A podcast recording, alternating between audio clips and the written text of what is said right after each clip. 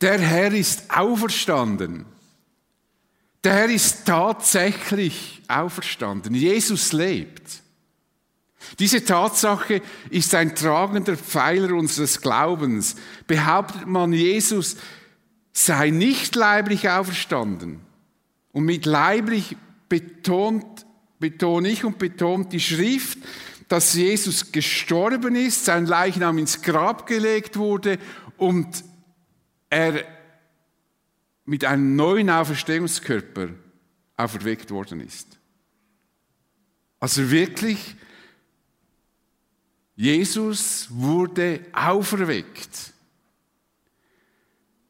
Wer das behauptet, dass das nicht stimmt, dann stürzt das ganze Glaubensgebäude ein, das von diesem Pfeiler mitgetragen wird. Es gibt verschiedene solche Pfeiler im christlichen Glauben. Zum Beispiel, dass Jesus Gott ist, dass er für unsere Schuld am Kreuz starb, dass Jesus kein Sünder war, wäre er Sünder gewesen, hätte er nicht stellvertretend für unsere Schuld sterben können und er hat auch nie gesündigt und so weiter. Lehnt man eine dieser Tatsachen ab, kippen alle Pfeiler um. Alle. Man kann nicht sagen, ja, ich, ich glaube, dass Jesus Gottes Sohn ist, aber ich glaube nicht, dass er auferstanden ist, oder ich glaube, dass er auferstanden ist, glaube nicht, dass er Gottes Sohn ist. Wenn wir etwas von diesen elementalen Fundamenten, diesen Pfeilern einreißen, reißt das alle Pfeiler mit. Unser ganzes, das ganze, unser ganze Glaube wird quasi in die Bedeutungslosigkeit, in den Abgrund gerissen. Reißt man einen dieser Pfeiler ein, wird der christliche Glaube sozusagen bedeutungslos. Deshalb schreibt Paulus den Christen in Korinth, wenn Christus nicht auferweckt worden ist, und Paulus meint immer die leibliche Auferweckung, nicht eine sinnbildliche. Dann hat weder unsere Verkündigung einen Sinn, noch euer Glaube. Wenn Jesus nicht auferstanden ist, müssen wir nie mehr in den Gottesdienst gehen. Wir müssen sowieso nicht. Ich, hoffe, ihr wollt alle in den Gottesdienst gehen. Aber das würde keinen Sinn machen. Die Auferstehung von Jesus ist keine Nebensächlichkeit im christlichen Glauben, über die jeder seine eigene Meinung bilden kann. Und wenn du das so siehst, ist es okay, wenn du das anders siehst, ist es auch okay. Es gibt nur eine gültige Meinung. Jesus hat das Grab verlassen, er war tot und wurde auferweckt. Wir können nicht Christen sein und behaupten, Jesus sei nicht leiblich auferstanden. Wir können uns Christen nennen, aber wir können es nicht sein, wenn wir die Auferstehung von Jesus verneinen. Aber beschäftigen wir uns zuerst einmal mit diesem außerordentlichen und einzigartigen Ereignis der Auferstehung. Nachdem Jesus am Kreuz auf Golgatha hingerichtet wurde, legte man seinen Leichnam in das Grab eines wohlhabenden Ratsherrn, der das Grab ursprünglich, so nimmt man an, für sich selber gemacht hat, aus ein reicher Mann aus Arimathea namens Josef. Der Pilatus darum bat, Jesus bestatten zu dürfen. Und die Hohepriester und Pharisäer kamen auch noch einmal zu Pilatus. Für sie war die Sache mit Jesus noch nicht abgeschlossen. Es hat ihnen nicht genügt, dass sie es fertiggebracht haben, dass er gekreuzigt wurde. Sie baten Pilatus, er soll das Grab bewachen lassen. Sie sagten, Herr, uns ist aufgefallen, dass dieser Betrüger, als er noch lebte, behauptet hat, nach drei Tagen werde ich auferstehen. Sie wussten also genau, was Jesus gesagt und gelehrt hatte. Und so nebenbei gesagt, sollten sie Jesus nicht als Betrüger, ihn nicht als Betrüger bezeichnen. Das ist etwas, was mich immer ärgert, wenn ich diesen, diesen Vers lese, diese Dreistigkeit, Jesus als einen Betrüger zu bezeichnen. Denn wenn jemand in dieser Sache betrügerisch, hinterhälterisch und heuchlerisch gehandelt hat, dann waren das die Hohepriester und Schriftgelehrten, aber sicher nicht Jesus. Und sie forderten von Pilatus Befehl, bitte, dass das Grab bis zum dritten Tag bewacht wird, sonst könnten seine Jünger kommen und den Leichnam stehlen und dann dem Volk gegenüber behaupten, er sei von den Toten auferstanden. Und dieser zweite Betrug wäre noch schlimmer als der erste. Mit Sicherheit können wir sagen, dass die Jünger nie auf eine so absurde Idee gekommen wären, den Leichnam von Jesus zu stehlen. Nie hätten sie das gemacht und dann ihn irgendwo versteckt. Hingegen wären diese durchtriebenen Leute, deshalb sind sie auf die Idee gekommen, diese durchtriebenen Leute, die wären tatsächlich auf eine solche Idee gekommen. Die kannten keinen Skrupel. Die hätten wenn das in ihrem Interesse gewesen wäre, Jesus gestohlen und so getan, als wäre er auferstanden. Sie würden so handeln. Aber die Jünger, die hatten wirklich keine Idee, das nur schon im Ansatz so etwas zu tun. Und es ist auch bemerkenswert, dass sich diese Leute an die Aussagen von Jesus erinnerten und mit der Möglichkeit rechneten, dass so etwas geschehen könnte. Und sie waren sich der Bedeutung bewusst, wenn Jesus auferstehen würde. Damit wäre nämlich der Beweis erbracht, dass Jesus der Messias ist. Das wussten sie als Schriftgelehrte. Es wäre der Beweis erbracht, dass er der Sohn Davids ist, auf den die Juden über Jahrhunderte warteten. Und es wäre der Beweis erbracht, dass er tatsächlich der König der Juden ist. Und deshalb wäre es für sie unerträglich, würde Jesus auferstehen. Dieser zweite Betrug wäre noch schlimmer als der erste. Es gab aber keinen ersten Betrug und es gibt keinen zweiten Betrug, den Jesus und seine Jünger begangen hatten. Der einzige oder die einzigen, die betrogen hatten, waren diese Leute. Wäre es ihnen damit ernst gewesen, die Wahrheit zu entdecken, hätten sie das Grab nicht von Soldaten bewachen lassen, sondern sie hätten sich selbst vor das Grab gesetzt und geschaut, was geschieht. Hätten sie die Wahrheit Gottes gesucht, wären diese schriftgelehrten Pharisäer, hätten sie sich ans Grab gesetzt und gedacht, so jetzt wollen wir mal sehen, ob das wirklich der Messias ist. Und wenn es der Messias ist, wird er aus diesem Grab kommen. Aber das war gar nicht ihr Interesse. Nun, Pilatus erlaubt ihnen, das Grab zu bewachen und sie konnten die Bewachung sogar selber mit ihren Soldaten organisieren. Vermutlich gibt es wenige Gräber, die so gut bewacht wurden wie das Grab von Jesus. Und nun lesen wir, was Lukas in seinem Evangelium darüber schreibt, als die Frauen am Sonntagmorgen nach dem Passafest zum Grab kamen. Am ersten Tag der neuen Woche nahmen die Frauen in aller Frühe die Salben, die sie zubereitet hatten, und gingen damit zum Grab. Da sahen sie, dass der Stein, mit dem man den Eingang des Grabes verschlossen hatte, weggewälzt war. Sie gingen in die Grabkammer hinein, aber der Leichnam von Jesus, dem Herrn, war nirgends zu sehen. Und während sie noch ratlos dastanden, traten plötzlich zwei Männer in hell leuchtenden Gewändern zu ihnen. Und die Frauen erschraken und wagten nicht aufzublicken. Doch die beiden Männer sagten zu ihnen, was sucht ihr den Lebendigen bei den Toten? Er ist nicht hier. Er ist auferstanden. Erinnert euch an das, was er euch gesagt hat, als er noch in Galiläa war. Der Menschensohn muss in die Hände sündiger Menschen gegeben werden, er muss gekreuzigt werden und wird drei Tage danach auferstehen.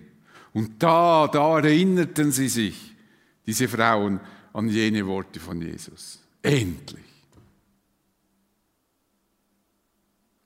Sie kehrten vom Grab in die Stadt zurück und berichteten das alles den elf Aposteln und allen anderen Jüngern. Bei den Frauen handelt es sich um Maria aus Magdala, um Johanna und um Maria, die Mutter des Jakobus, zusammen mit einigen anderen Frauen, die bei ihnen gewesen waren. Und erzählten sie den Aposteln, was sie erlebt hatten. Aber diese, diese hielten das alles für leeres Gerede und glaubten ihnen nicht. Nur so viel zum Thema, dass sie auf die Idee gekommen wären, den Leichnam zu stehlen. Petrus allerdings sprang auf und lief zum Grab. Er beugte sich vor, um hineinzusehen, sah aber nur die Leinenbinden da liegen. Voller Verwunderung ging er wieder fort.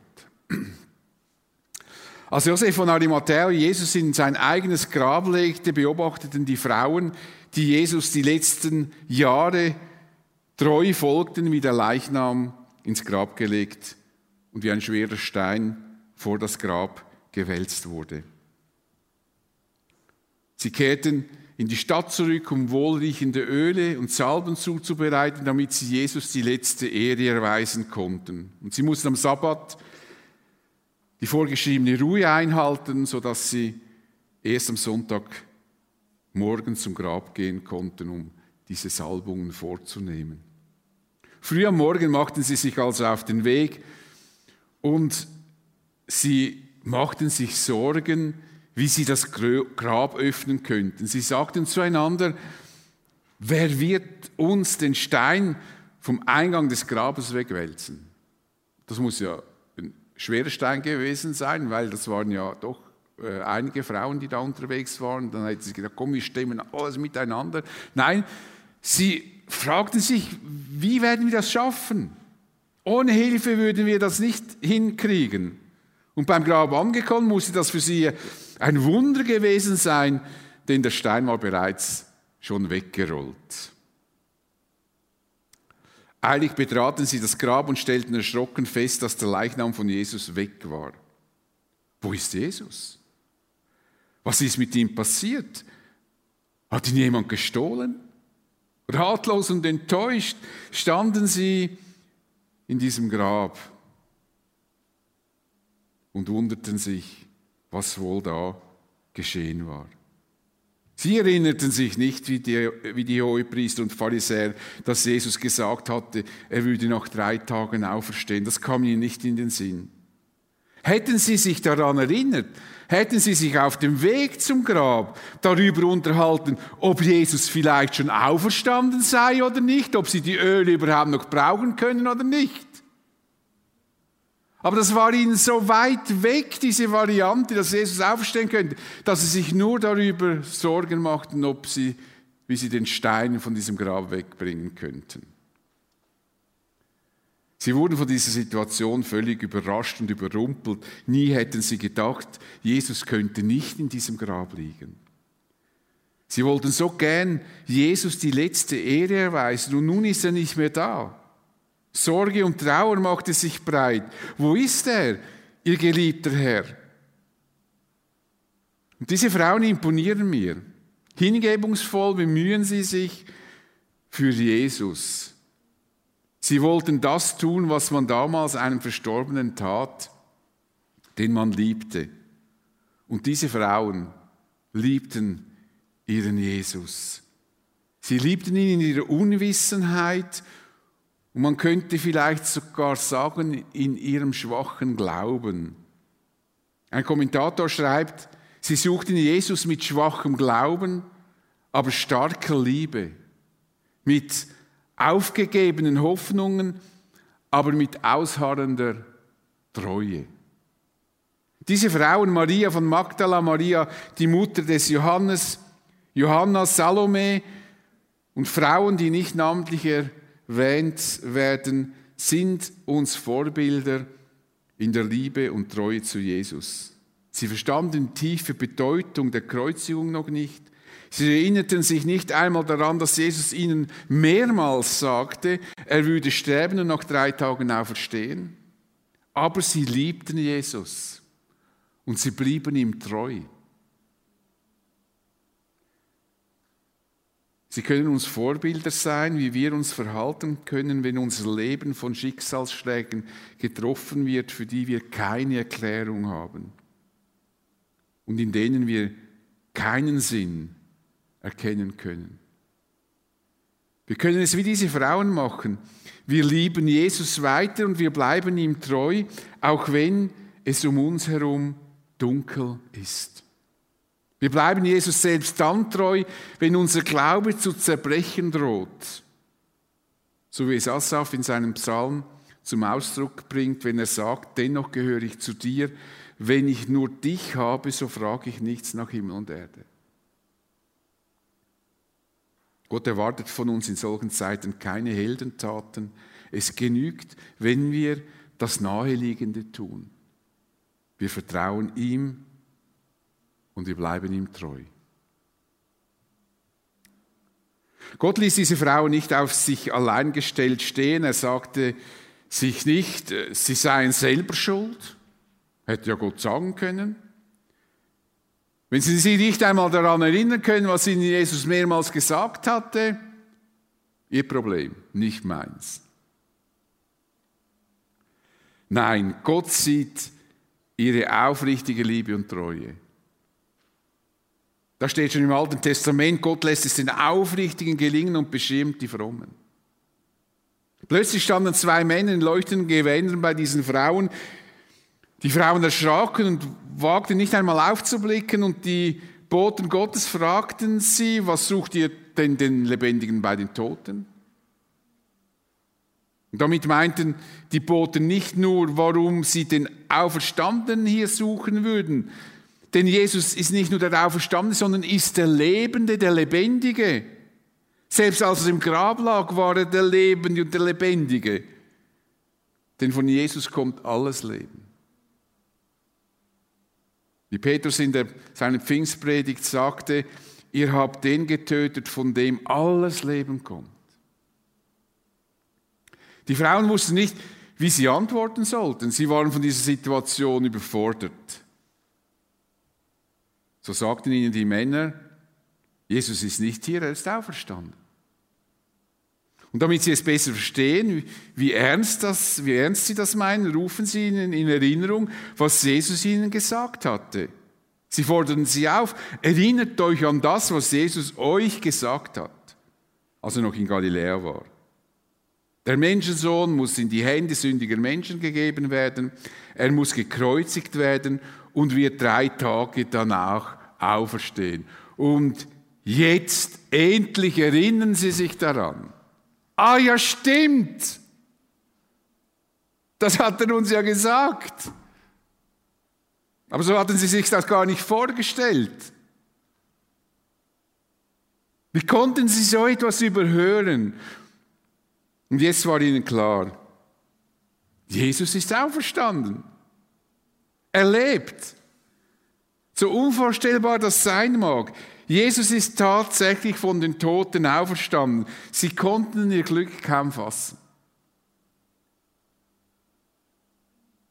Sie hätten es wissen können, hätten sie Jesus richtig zugehört. Ihr Leben oder diese Erfahrung hätte sich anders ereignet. Und so kann es auch uns gehen.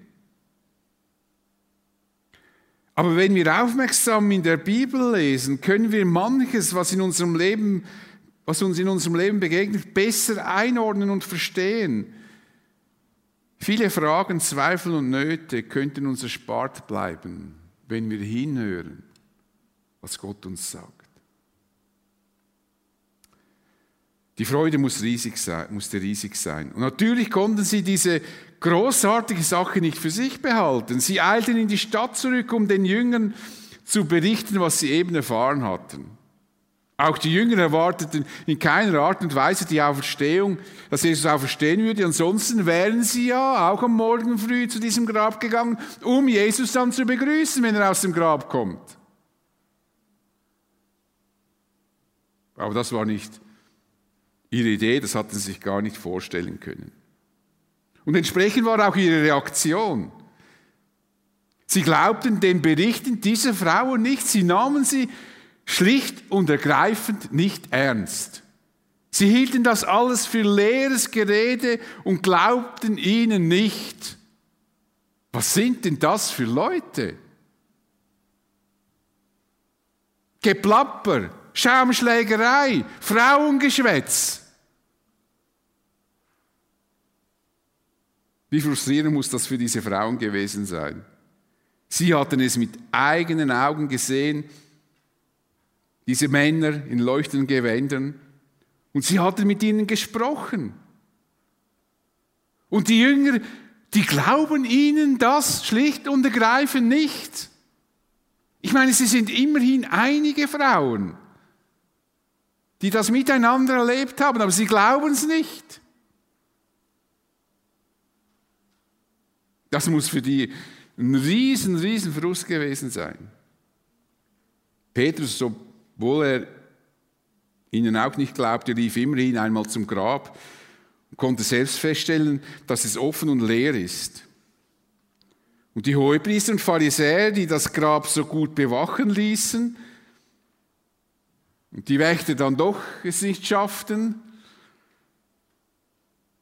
gaben den Wächtern Geld dafür, damit sie Lügen verbreiteten, damit sie ihren Betrug weiterführen konnten. Sie befahlen ihnen, sagt, seine Jünger seien in der Nacht gekommen, während ihr schlieft, und hätten den Leichnam gestohlen.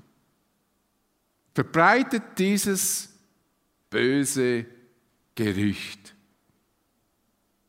Die Leugnung der Auferstehung von Jesus hat sich bis heute durchgesetzt. Wissenschaftler und Theologen behaupten, man müsse die Auferstehung von Jesus nicht wörtlich verstehen. Nicht so, wie wenn Jesus tatsächlich tot oder Leichnam da war und dieser Leichnam zu neuem Leben erweckt wurde.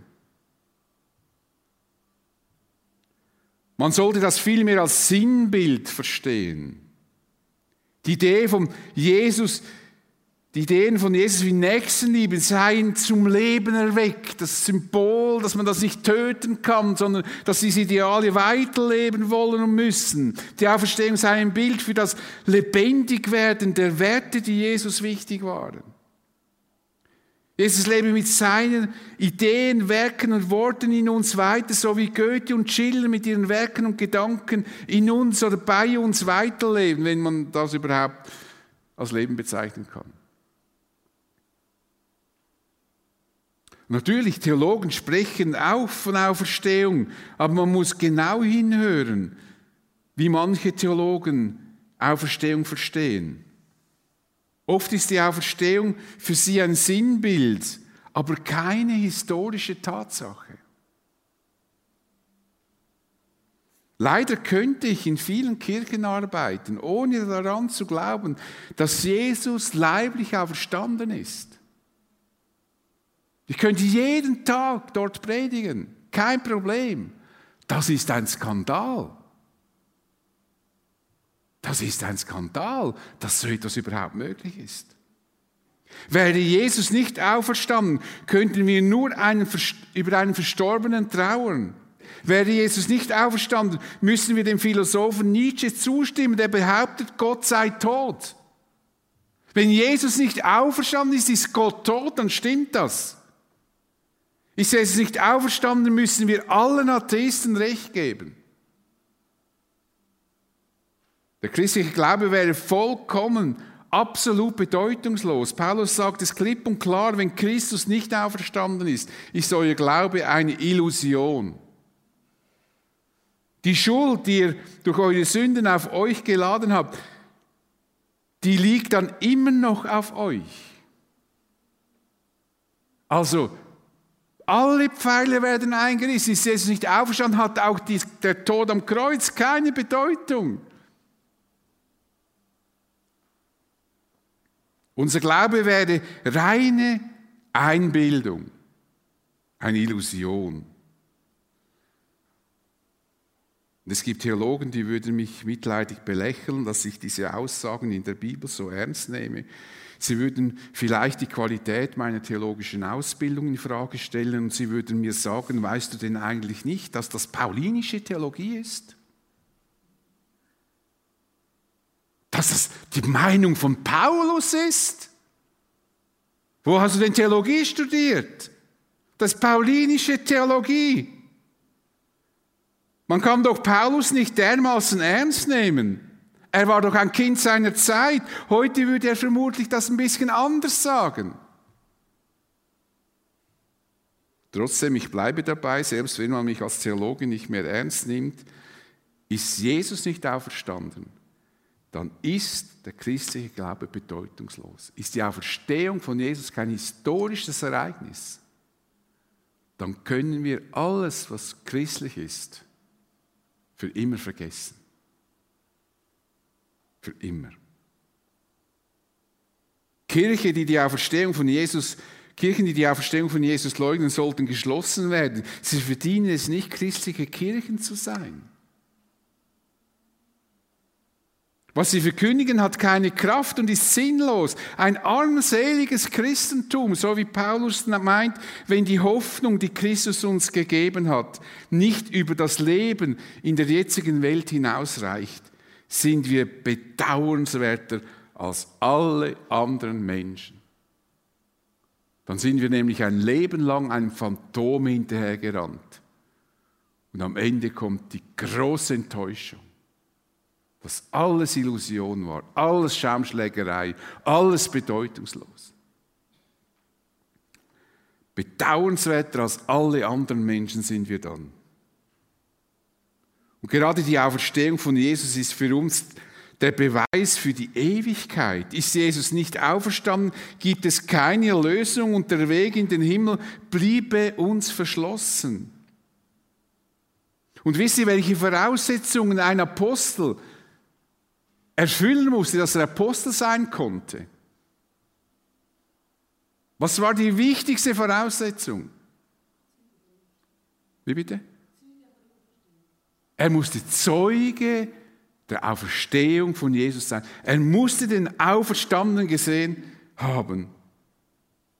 So heißt es, als man den Satz für Judas wählte, wen suchen Sie? Einer von denen, die das alles miterlebt haben soll zusammen mit uns Zeuge der Auferstehung von Jesus sein.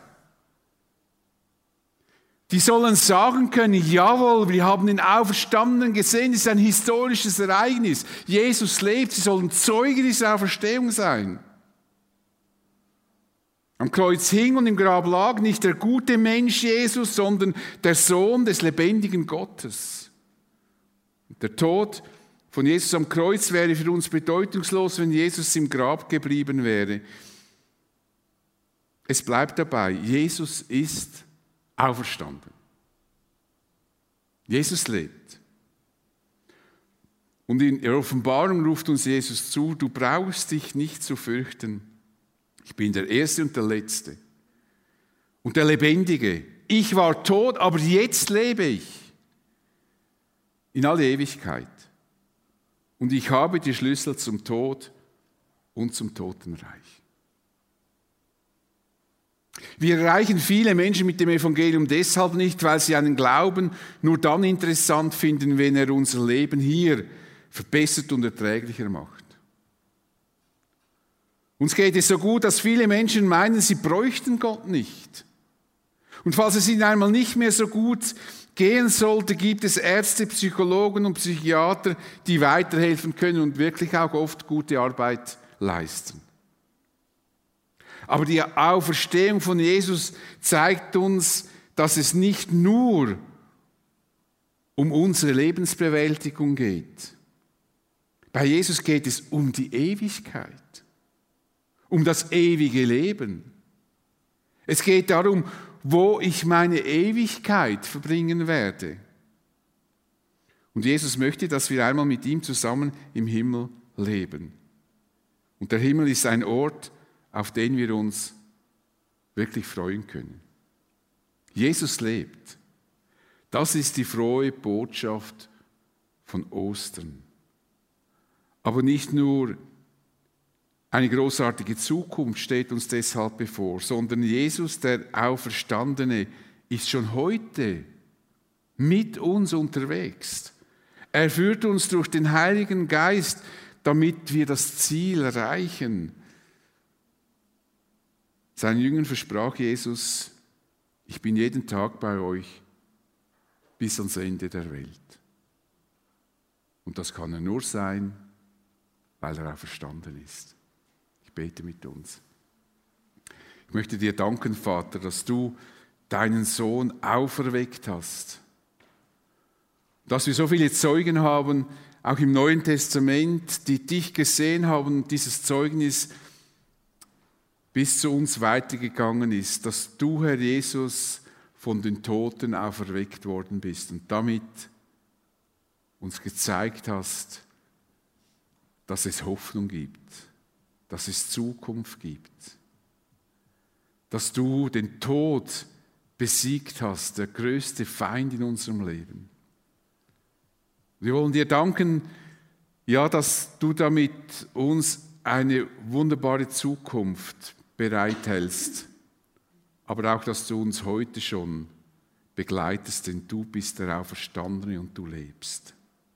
Amen.